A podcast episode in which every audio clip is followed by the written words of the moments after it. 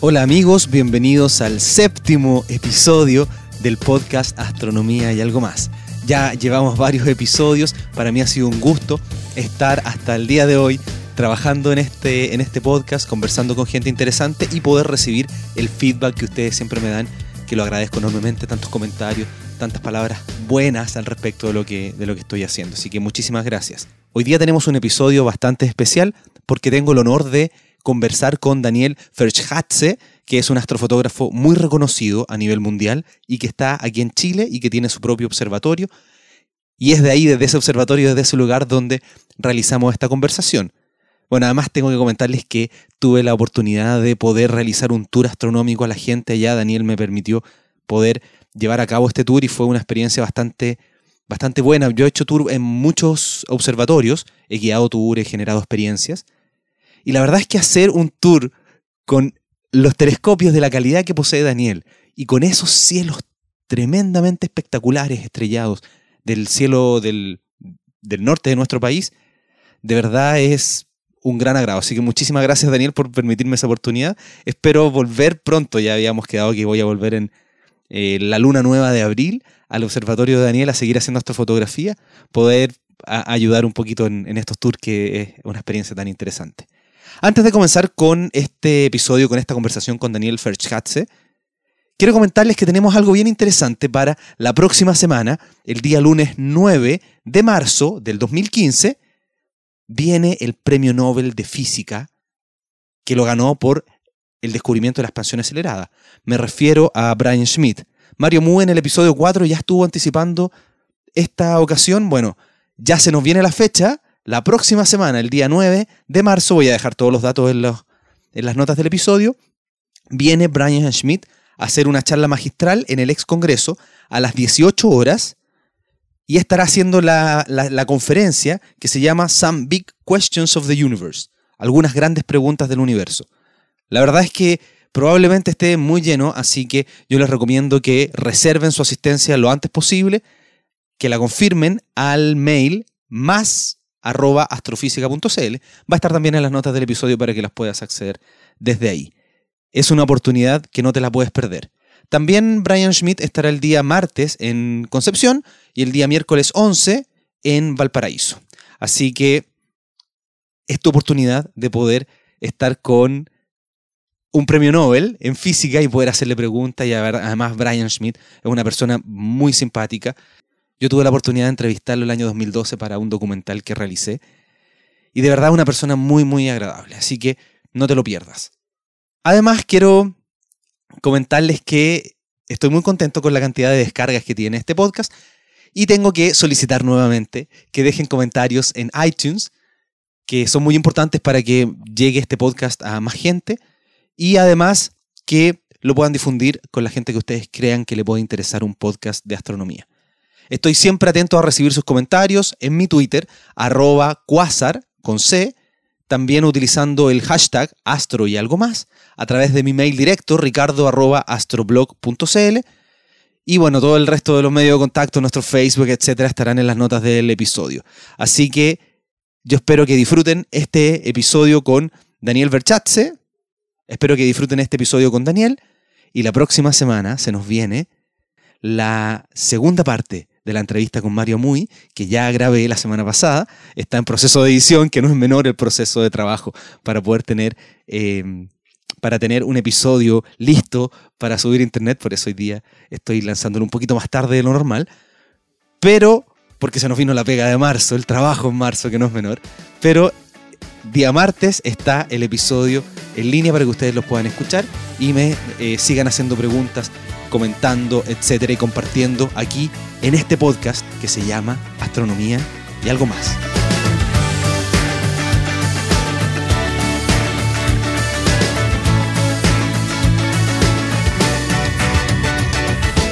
Bueno, aquí ya eh, estoy grabando, me encuentro con, con Daniel Ferschatze. Bien. De, Bélgica. Eh, él es un astrofotógrafo muy conocido.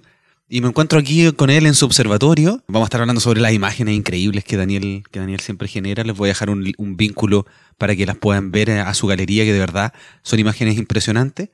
Y quería comenzar preguntándote, Daniel, ¿cómo, cómo nació tu pasión por hacer fotografía astronómica? Bueno, eh, primero buenas noches y, bienvenida a Hacienda Los Andes. No estamos en Los Andes, sino en eh, la comuna de Río Hurtado, en la cuarta región, en la Hacienda Los Andes.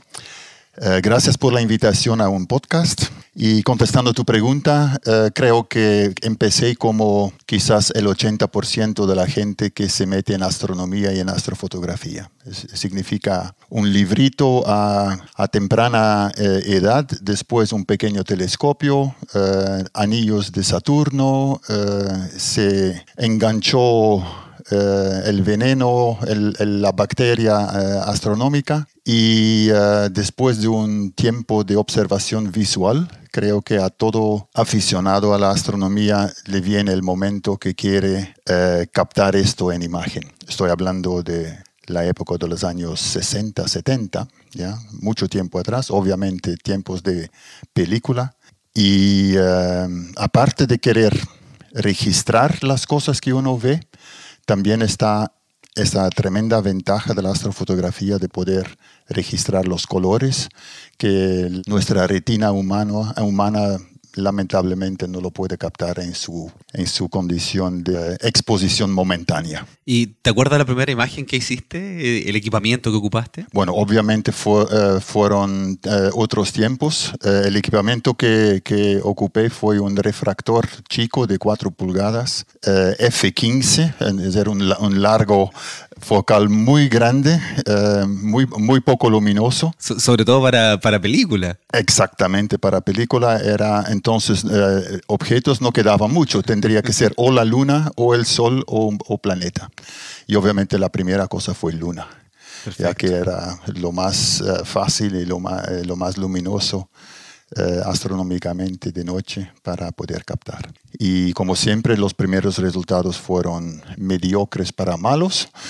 y ahí eh, uno va empezando el camino arduo, eh, lleno de tropezos para empezar a mejorar y, y después meterse a, otros objetos. Y bueno, eso, eso tú lo hacías en Bélgica. En Bélgica, yo soy de la ciudad de Gent, Gante en español que es una ciudad de la parte norte de Bélgica, de la parte que habla flamenco o holandés, y eh, como estudiante, ¿ya? Entonces, eh, todo esto era puro aficionado. Teníamos un patio en, en, una casita muy modesta en Bélgica. El patio medía 4 por 4 metros y al centro había un pier, ¿ya? una columna con una montura ecuatorial de Polarex o Unitron eh, llamado refractor que me costó harto comprarlo, trabajando vacaciones y haciendo los jobs ahí para poder costearlo. Pero con resultado, porque después de poco tiempo logré una foto bastante buena de Saturno, con anillos y con eh, separación de Cassini, que incluso llegó a periódicos y la televisión nacional en Bélgica. ¿ya? Entonces, eh, ya en esta época eh, hubo logros, aunque pequeños. Eso, así fueron los, los inicios. Ya bueno, antes de, empezar a conversar por qué llegaste a Chile y etcétera, Mencionaste las monturas ecuatoriales. Cuéntanos un poquito para la gente que está empezando su afición por la astrofotografía, ¿cuál es la importancia de una montura ecuatorial? Bueno, hay varias maneras de, compensar la rotación de la Tierra, que es la idea, porque los objetos en el cielo tienen esta, esta, este movimiento aparente, que es resultado de la rotación de la Tierra. Y obviamente para la astrofotografía uno quiere que los objetos estén más o menos eh, quietos en, eh, el, en, el, foco o en el plano focal del telescopio. Entonces hay que compensar esto utilizando motores para eh, guiar o traquear, como decimos nosotros, el telescopio durante las exposiciones. Y la manera más simple es eh, colocar uno de los ejes del trípode, eh, que conocemos eh, como el trípode fotográfico. Uno inclina el eje vertical hacia el polo sur, de manera que esté paralelo con el eje de la Tierra Y esto se llama una, una montura ecuatorial. Perfecto. ¿ya? Y con esta pequeña solución eh, basta utilizar un solo motor para compensar eh, la rotación de la Tierra. Bueno, entonces continuamos con tu historia que está, que está muy buena porque vamos a llegar a una de las fotografías más espectaculares que toma un aficionado en todo el planeta, eh, que son las fotografías que toma Daniel. Estás está dentro de, de, los- de las mejores fotografías que, que la- ha salido incluso en la el Astronomy Picture of the Day, etc. ¿Cómo, ¿Cómo llegaste a Chile? ¿Por qué decidiste venir a este país con los cielos que tenemos nosotros? Bueno, la, la historia es larga y es una cosa eh, continua, en- es como un hilo conductor en, en- en mi vida. Eh, tengo, me acabo de jubilar, tengo 65 años, pero desde los 16, 17 años eh, de la época que mencioné como estudiante y, y iniciante en astrofotografía en Bélgica, eh, Chile estaba eh, en mi mira, porque era la época que eso se estaba estableciendo en Chile. Eso, la- el Observatorio Austral Europeo. ¿ya? Entonces, como Bélgica hacía parte, yo, yo activo en, en astronomía, lo tenía muy bien eh, presente y en mi mira eh, como posibilidad de trabajar un día en la ESO en el hemisferio sur. ¿Por qué? Porque había un vecino mío que eh, había vuelto de Chile después de haber vivido ocho años y, y contaba maravillas de Chile, del clima, de la comida, de la gente, de lo, de lo barato que la vida era. Estamos hablando de los años 60, ¿eh? 1960. O sea, a él tenemos que agradecerle que tú estés acá. Eh, entre otros, entre otros. ¿ya? Acortando la historia, cuando me formé eh, de la Universidad de, de Gent como ingeniero en telecomunicaciones, una de mis postulaciones fue a, a la ESO, pensando que podría trabajar como técnico en la recién en, eh, nueva instalación de ESO en La Silla. Eh, me fue mal porque no tenía ninguna experiencia. Eh, telecomunicaciones no es exactamente lo que estaban buscando en este momento.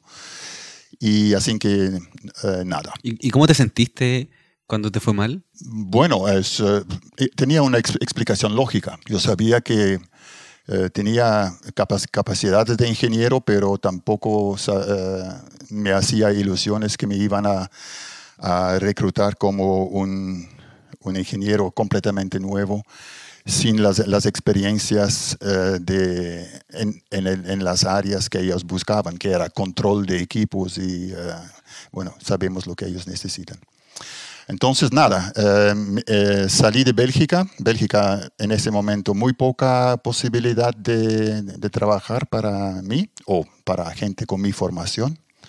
Y emigré a Brasil donde necesitaban eh, mi tipo de formación. Quería venir a Chile a, a ver otra cosa, pero eran las, eh, yo me formé en el año 72 y todos sabemos, sabemos que no fue la mejor época para emigrar a Chile o venir a trabajar a Chile. Entonces, eh, la alternativa más cercana era Brasil, y donde acabé eh, trabajando, viviendo eh, durante nueve años. Ahí voy acortando toda la historia porque estuve trabajando en varios otros países, entre Alemania, el Medio Oriente, siempre en mi área de telecomunicaciones. Pero lo que decía el hilo conductor, para mí siempre, consciente o subconscientemente, siempre había un, un vínculo con Chile. Después de haber vivido en Brasil, yo ya había visitado Chile, me había gustado mucho. Entonces pasaron muchos años entre medio estuve en varios países trabajando en mi sector de telecomunicaciones y finalmente, entre medio de, un viaje de moto que hice, un sabático de un año y medio, que terminó, sorpresa, en Chile, donde conocí a mi mujer. Entonces, eh, me, me casé en, eh, me casé en el eh, 88 con eh, eh, la señorita Patricia, de una santiaguina. Vivimos 13 años en Alemania, tenemos dos hijas y de después, de- después de los 13 años trabajando para una empresa de telecomunicaciones en Alemania como gerente de exportación, me tocó entre, eh, entre otras eh, áreas eh, de desarrollo, eh, después de Europa, Estados Unidos, China, finalmente también desarrollar el mercado latinoamericano. Y en vez de buscar un encargado para esto, resolvimos hacerlo nosotros mismos, mi señora y yo. Y en el 99 nos vinimos a Chile a hacer esta tarea. Establecimos una filial de la empresa alemana en Santiago y obviamente ese era el momento que eh, los sueños y, el, hilo conductor se hizo eh, realidad. Después de un, largo periodo de tiempo. Un largo periodo de tiempo, estamos hablando de casi 40 años. Durante esos 40 años mantuve mi actividad astronómica, pero astrofotografía muy poco. Bueno, en, estos 13 años eh, de Alemania, antes de venir a Chile, sucedió una cosa eh, bastante interesante. Eh, yo, desde, desde mis inicios, yo soy un hombre de refractor. Refractor es un, un tipo de telescopio que utiliza lente adelante. ¿ya? Es, es, es el telescopio clásico. Y yo soy adepto a los refractores por la calidad de imagen. De hecho, anoche estuvimos viendo por uno increíble. Exacto, y, eh, y, con condiciones espectaculares también, Exactamente. Eh, dicho sea de, paso. Entonces, eh, los refractores para, tienen un problema para astrofotografía porque la corrección de color tiene que ser absolutamente perfecta. Aún más con las nuevas tecnologías ahora, los detectores electrónicos, los CCD, que tienen un rango de captación en eh, banda ancha prácticamente, eh, desde el ultravioleta hasta el infrarrojo, donde el ojo ya no, ya no es eh, sensible y donde normalmente no corrigen los refractores, porque los refractores son normalmente hechos para mirar y no para sacar foto. Entonces el resultado es que hay muy pocos refractores que son buenos para utilizar con detectores CCD. Y sucedió una, eh, una, casualidad que yo ayudé a mi jefe en Alemania a comprarle un telescopio porque estaba interesada a, escoger un telescopio. No entendía mucho, sabía que yo entendía un poco.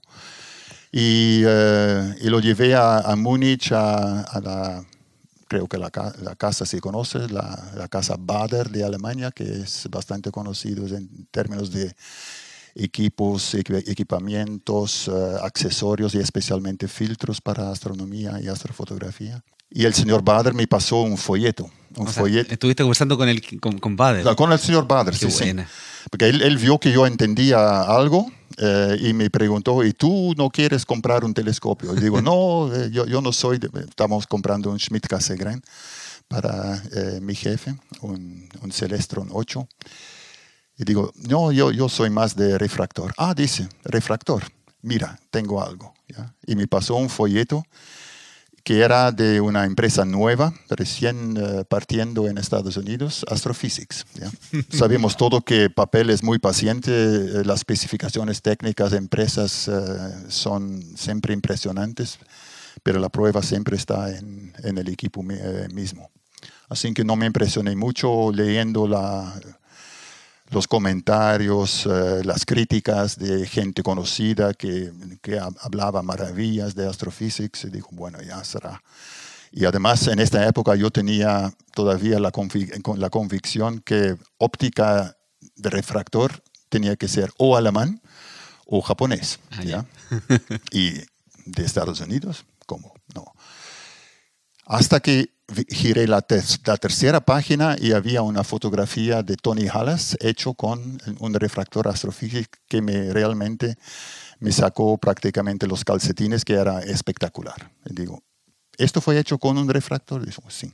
Así que ahí me convencí y, eh, y compré mi primer refractor en Alemania, Astrophysics son 4 pulgadas, el famoso Traveler, ¿ya? que ya no se hace. ¿Y tuviste que esperar? ¿Tenías lista espera en ese tiempo también? Muy poco, eh, eran meses, eran tres o cuatro meses, que ahora sería un sueño. ¿ya? Ahora Astrophysics eh, habla en 5, 6, 7 años. Sí, es para la gente que no conoce Astrophysics, sí, son unos telescopios increíbles y uno tiene que esperar muchísimo para poder tener un telescopio. Entonces eh, llegó el, el, refractor, compré una monturita rápida para, para, poder probarlo, porque en ese momento no tenía la monturita. Y eh, la primera noche clara en Alemania eh, hice un test y sin decir más palabras, al día siguiente compré el modelo más grande de, de, Astrophysics porque encontré que 4 pulgadas iba a ser poco. ¿ya? Entonces encomendé el 6 pulgadas. Y con estos dos telescopios llegué a Chile en el 99, con el 4 pulgadas y el 6 pulgadas.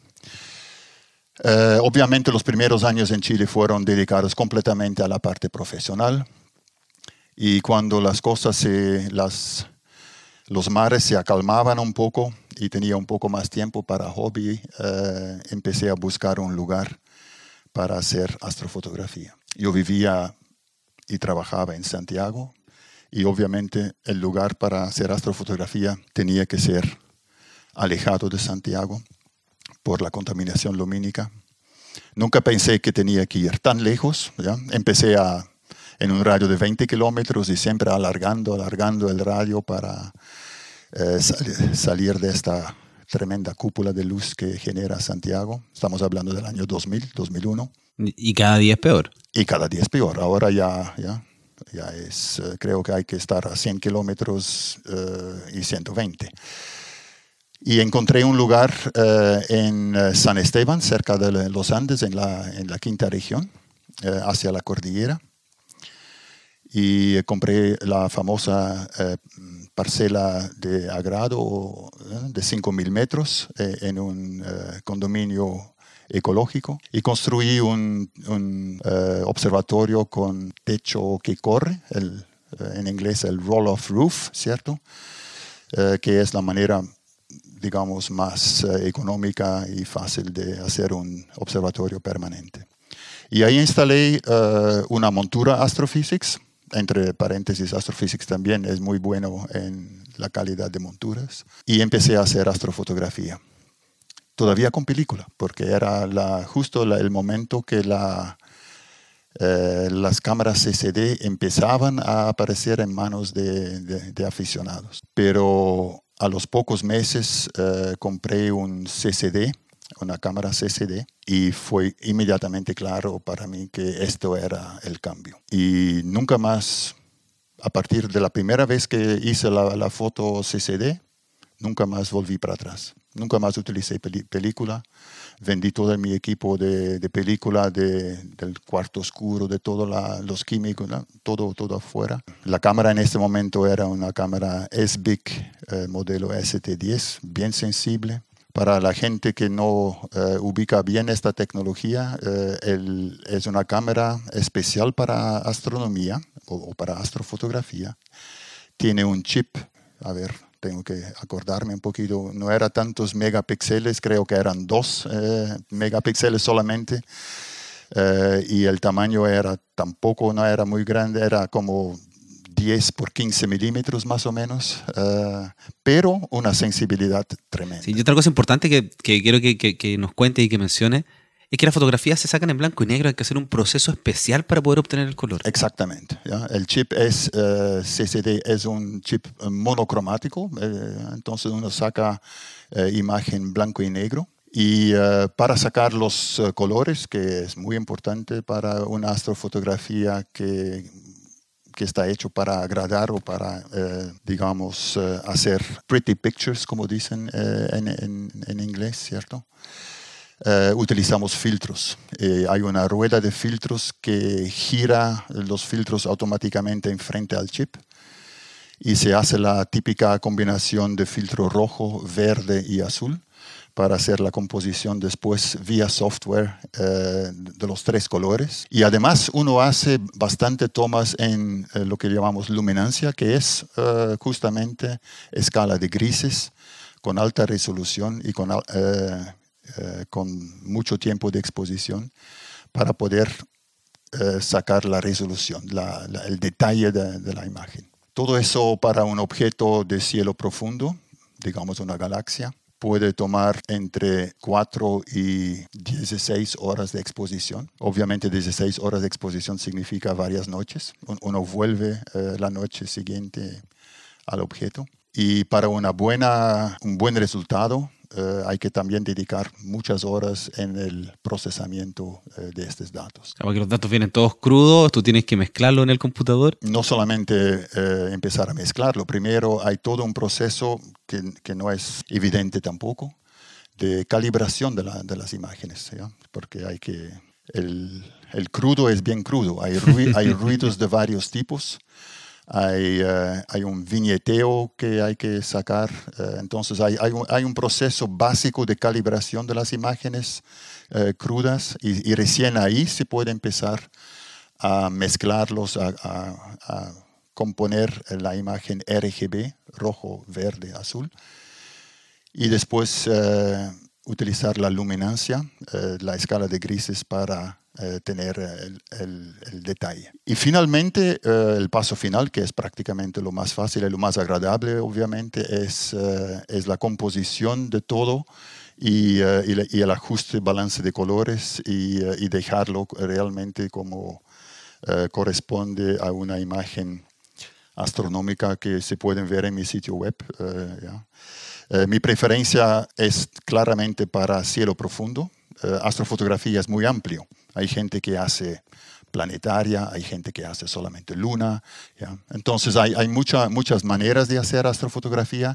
Mi dedicación es eh, la astrofotografía dedicada a, objetos de cielo eh, profundo con el aspecto no científico. Eh, mi, mi interés es que lucen bonito, que sea una composición agradable a la vista, que los colores sean más o menos los colores que veríamos si nuestro ojo tuviera la sensibilidad para captar los rojos, verdes y azules como los conocemos en la Tierra, y que quizás, y ojalá, les da un pequeño, le genera una pequeña, un, pequeño, un pequeño signo de interrogación, interrogación en la gente, que les crezca una pequeña curiosidad para ver ¿por qué esto? ¿Por qué son, por qué son así?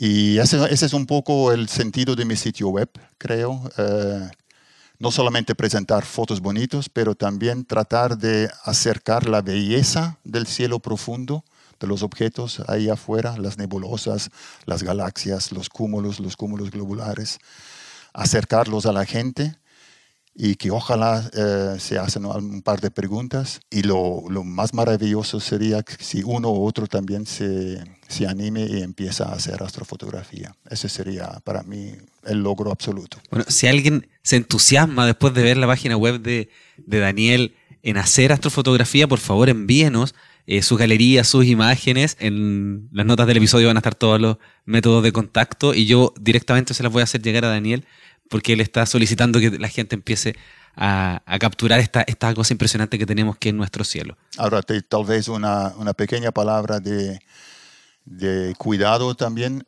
Astrofotografía, eh, mucha, mucha gente dice que es una forma de masoquismo porque no es fácil, es un, es un, es un, es un, camino arduo. Uh, hay muchos tropezos, uh, hay, hay, se, se, juntan muchas cosas eh, que hay que empezar a, a, conocer, aprender a veces por, uh, por experiencias duras, ¿ya? porque se mezclan la óptica, hay un poco de física, hay mucha mecánica, hay computación, hay sistemas de control y todo esto tiene que funcionar bien. Y viajes también. Eh, también, hay, hay, viajes, ¿ya? Y Batería externa. Hay, hay, mucho, hay mucho material, ¿ya?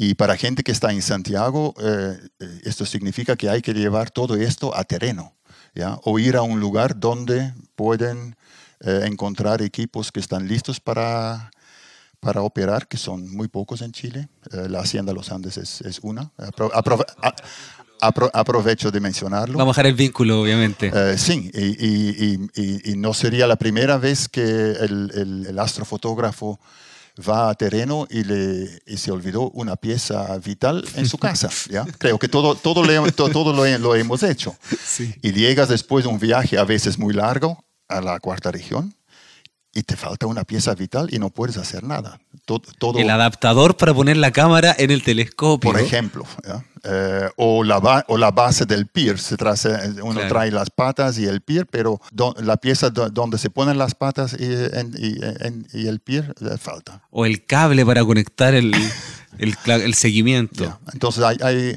es un camino arduo, pero es muy eh, grato después cuando las cosas empiezan a funcionar y uno saca eh, eh, resultado y ahí uno se, uno se olvida de todo lo que pasó antes. Además, mencionar que hay un grupo en Chile muy agradable de astrofotógrafos aficionados. Hay una tremenda ayuda. Aprovecho de mencionar un curso de astrofotografía en Achaya, que se hace creo que dos veces al año que es ideal para, para eh, empezar eh, y tener las primeras ideas. Se juntan los días sábados, eh, uno puede ver cómo los otros operan, uno puede ver, tantear un poquito de hecho, yo partí yendo al Observatorio Cerro Pochoco en Achaya. exactamente. Y la persona que me enseñó a mí a hacer astrofotografía fue Carlos Milovich. Perfecto. Entonces, eh, ahí está. Está Carlos Milovich, está Eduardo Latorre, eh, en, eh, creo que es él que está haciendo los cursos de astrofotografía actualmente. Tiene una foto impresionante también. También. Y recomendable para la gente que quiere apenas conocer, antes de incluso comprar equipo es una buena indicación para al menos conocer el ambiente. Y toda esta gente son, son realmente eh, muy accesibles eh, para informaciones, para ayudar, para informar con qué equipo mejor eh, empezar. Pues, obviamente uno no va a empezar con los equipos que yo estoy utilizando actualmente. Uno empieza con un equipo un poco más modesto y recomendable, absolutamente. Sí, porque como, como tú mencionas, uno puede gastar desde, no sé, una, solamente una cámara y un trípode, estamos hablando de 500 dólares, hasta comprar equipos mucho más, más caros y de mayor precisión. La astrofotografía no es un hobby barato. Bueno, yo creo que es difícil encontrar un hobby barato últimamente. Hasta se, dice, antiguamente se decía que eh, correr era el hobby más barato porque bastaba un par de zapatillos, pero eso, ese tiempo también ya pasó porque la bicicleta se, eh, también ya se transformó. Entonces, yo creo que como en todo hobby, eh, uno puede empezar y sacar resultados con eh, medios muy modestos. Y eh, cuando el bicho picó, eh, como en todo hobby, hacia, arriba no hay, no hay límite. y bueno, tú además mencionabas que las fotografías tú las haces porque te gusta mostrar la belleza del universo, las hacías por hobby, pero igual tú te has vinculado con el mundo científico. Has trabajado ayudando a, no sé, setear eh, telescopio, etcétera. Cuéntame un poquito sobre, sobre esa experiencia. Bueno, fue, fue un poco al revés. El mundo científico se acercó, se, se acercó a mí porque en algún momento se dieron cuenta que había un, un tipo en, en, San Esteban que estaba eh, sacando eh, resultados bastante buenos e interesantes. Vale mencionar que entre, en esta época, entre el 2002 y el 2000, yo calculo el 2008, 2009, yo era, yo era el único aficionado, la única persona privada que tenía una cámara CCD en Chile. Exactamente. Estaba utilizando la cámara CCD. Porque el otro éramos en Achaya que teníamos una ST7. El, el, club Achaya tenía eh, eh, CCD, obviamente en Cerro, Calán andaba una cámara CCD también. Entonces era muy poca gente que estaba activa en, CCD. Y yo hacía parte de un grupo de astrofotografía. Carlos Milovich era uno, habían varios otros, ¿cierto? Gente de Talca y todo. Pero todos estaban en película todavía, En esta época. Entonces eh, yo era un poco precursor eh, eh, en esto. Y tal vez por esto la Universidad de Chile se acercó a mí para conocer, primero conocer mi observatorio, poder ver lo que estaba haciendo yo en eh, San Esteban. El observatorio ya se llamaba Antilue. Y ellos se, prácticamente se inspiraron de mi instalación, eh, que era en este momento un telescopio eh, tipo Ricci Chrétien, que es una forma de Cassegrain de 14 y media pulgada, 33 uh, centímetros, con una montura Astrophysics de nuevo. Soy muy, todavía soy adepto a, a, Astrophysics. De hecho, cuando salen modelos nuevos te llaman para ofrecerte los telescopios. Exactamente. Entonces ahí el profesor Massa, eh, que es conocido, de, y, Mario Jamuy, que, que es eh, la persona eh, que hizo el podcast anterior, se acercaron, visitaron mi, mi observatorio justamente para saber qué telescopio utilizar para seguir la búsqueda de, de, las supernovas tipo 1A que, que Mario mencionó en el podcast anterior. Sí, es el episodio número 4. Exacto. Y, eh, y ahí fue primero una consultoría, consultoría, y finalmente cuando el, el telescopio uh, se instaló en, en Tololo, arriba, junto a la misma plataforma que el Blanco, una ubicación muy privilegiada. también um, ayudé a, primero a hacer la configuración del back-end del telescopio. También eh, configurar la montura, que también era Astrophysics, se, ha eh, mencionado.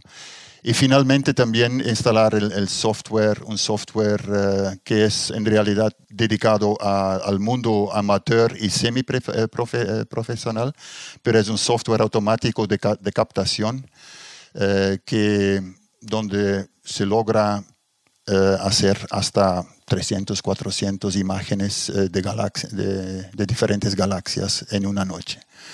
Entonces uno, la montura va saltando en todo el cielo y saca imágenes de un minuto típicamente.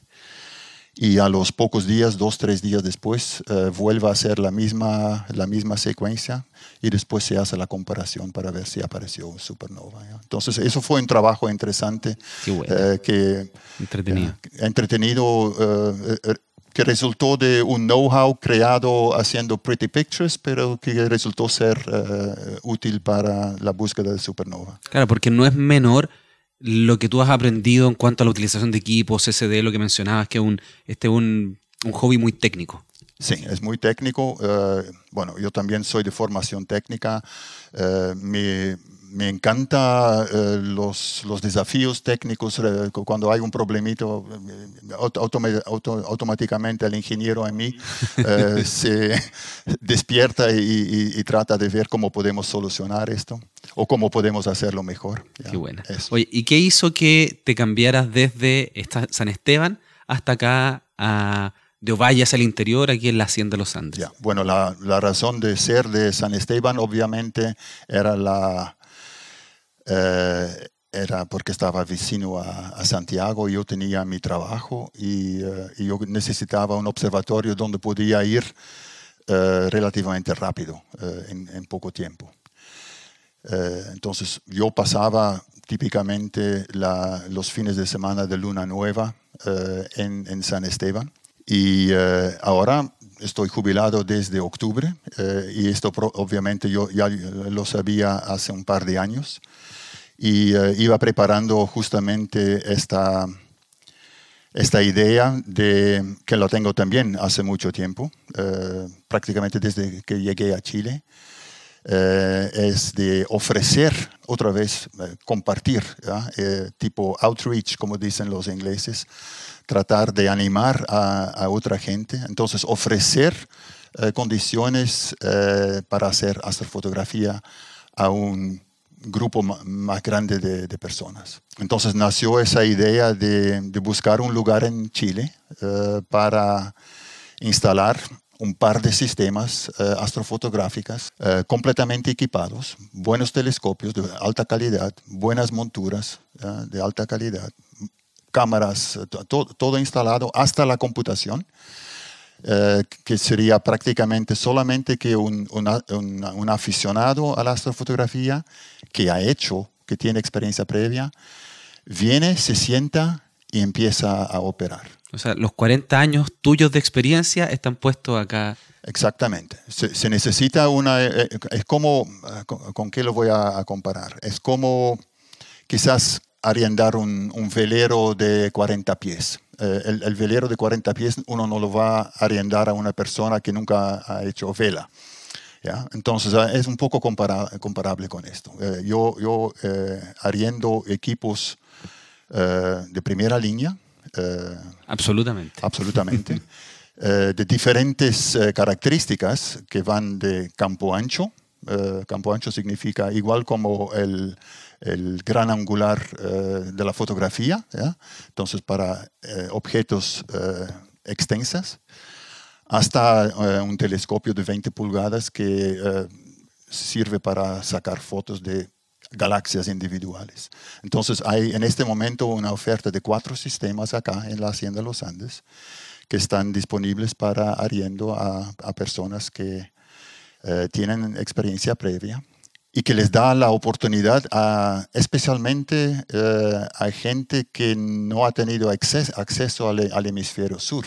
Estamos hablando de gente de Estados Unidos, de Europa, también hemisferio norte que tienen esas tremendas ganas de, sacar fotos de, los maravillosos eh, objetos que tenemos aquí en el sur, eh, pero no saben cómo hacerlo o si saben cómo hacerlo no, no se atreven porque el, viaje es largo, es caro, los equipos son grandes, pesados, eh, son frágiles, entonces puede, puede pasar de todo. Entonces la solución aquí es un un turismo de intereses muy especiales, No, no, solamente especiales, pero muy especiales, directamente dirigido al astrofotógrafo, no, no, digo extranjero, también puede ser santiaguino o aquí, o aquí de Ovalle tengo que mencionar, empezamos oficialmente en enero pasado, el mes pasado.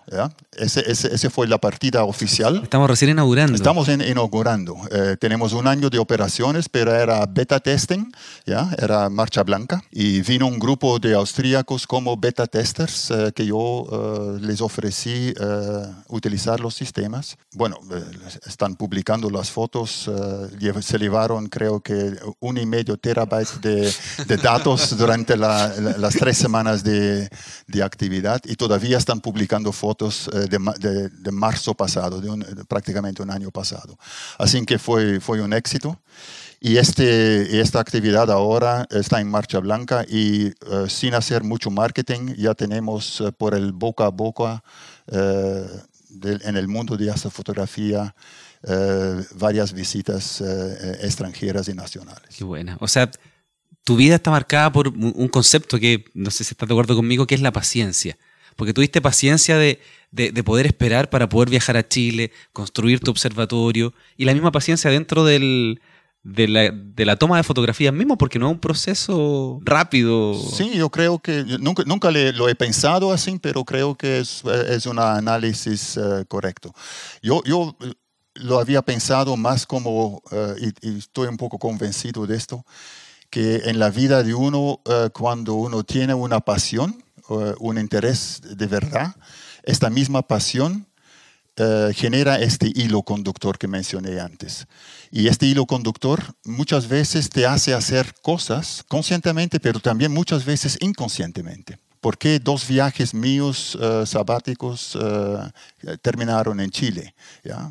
Como que hay un, había un imán antes. ¿ya? Entonces, entonces yo creo que sí, puede ser paciencia, pero también creo que hay un poco de una convicción dentro de la gente que hay, hay algo que hacer, una cosa que a uno le gusta y que tiene un... Creo que estamos entrando en mucha filosofía ahora, pero Pero sí, sí, eh, entre paciencia y, eh, y, subconsciente creo que este, este se puede decir así. Porque además tú sigues haciendo fotografía, sigues muy activo cada vez que puedes. Sí, publico menos porque eh, alcancé realmente una posición en la astrofotografía mundial que uno llega ahí, después dice, bueno, ahora eh, qué, ¿ya? Eh, vuelvo a sacar eh, fotos mejores de la, con mejor equipo de los mismos objetos. Y ahí me empecé a dedicar al proyecto que acabamos de, mencionar, que es ampliar mi base de, equipos para poder ofrecerlo a más gente.